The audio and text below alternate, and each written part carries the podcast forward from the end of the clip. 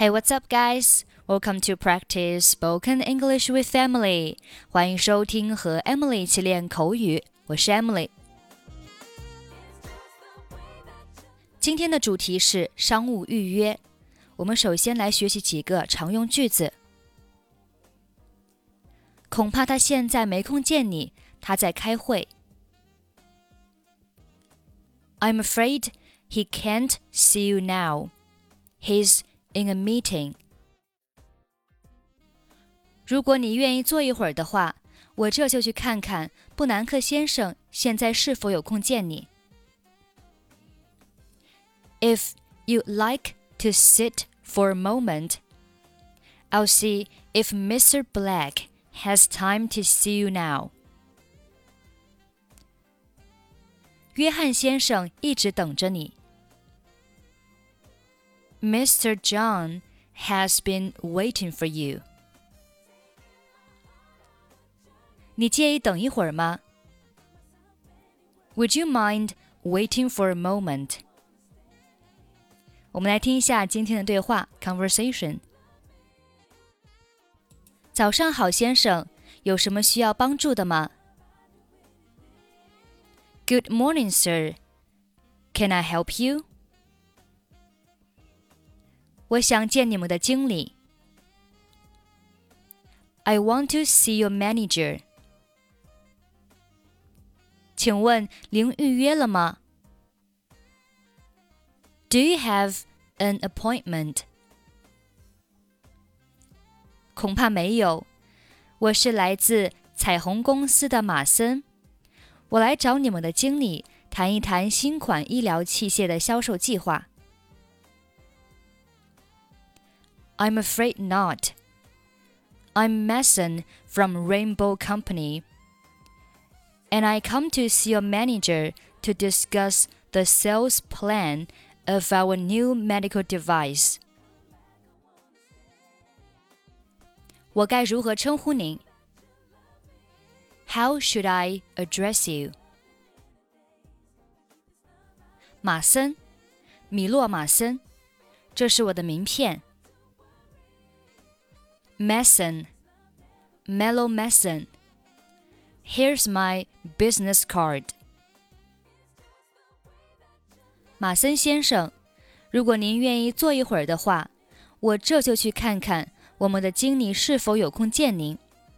我先给您弄杯喝的，您想喝茶还是咖啡？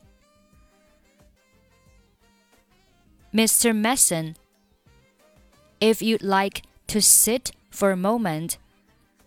I'll see if our manager has time to see you. Let me get you something to drink first. Would you like tea or coffee? 咖啡，谢谢。Coffee, please. 好的，请稍等一下。很抱歉，我们经理正在开会。 而且是商议很重要的事情，所以他现在无法见您。All right, please wait a moment. I'm sorry. Our manager is in a meeting right now and is discussing important matters, so he can't see you at the moment. 会议大概需要多长时间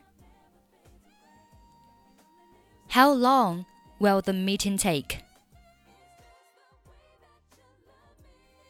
这个我不是很清楚，因为他们在讨论很紧急的事情。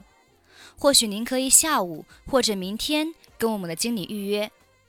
需要我重新安排你们见面吗？I'm not sure about that because they're talking about something urgent. Maybe you can make another appointment with our manager in the afternoon or tomorrow. Do you want me to reschedule your meeting? 你们公司有谁了解医疗器械吗？或许我可以见见其他的负责人。Does anyone in your company know about medical devices? Maybe I can meet another persons in charge. 抱歉，负责医疗器械的人都在开会。Sorry, the persons in charge of medical devices are also at the meeting. 好吧，那我明天再来吧。All right, I'll come back tomorrow. 那我现在就帮您预约好吗？Shall I make an appointment for you now? 好的，OK。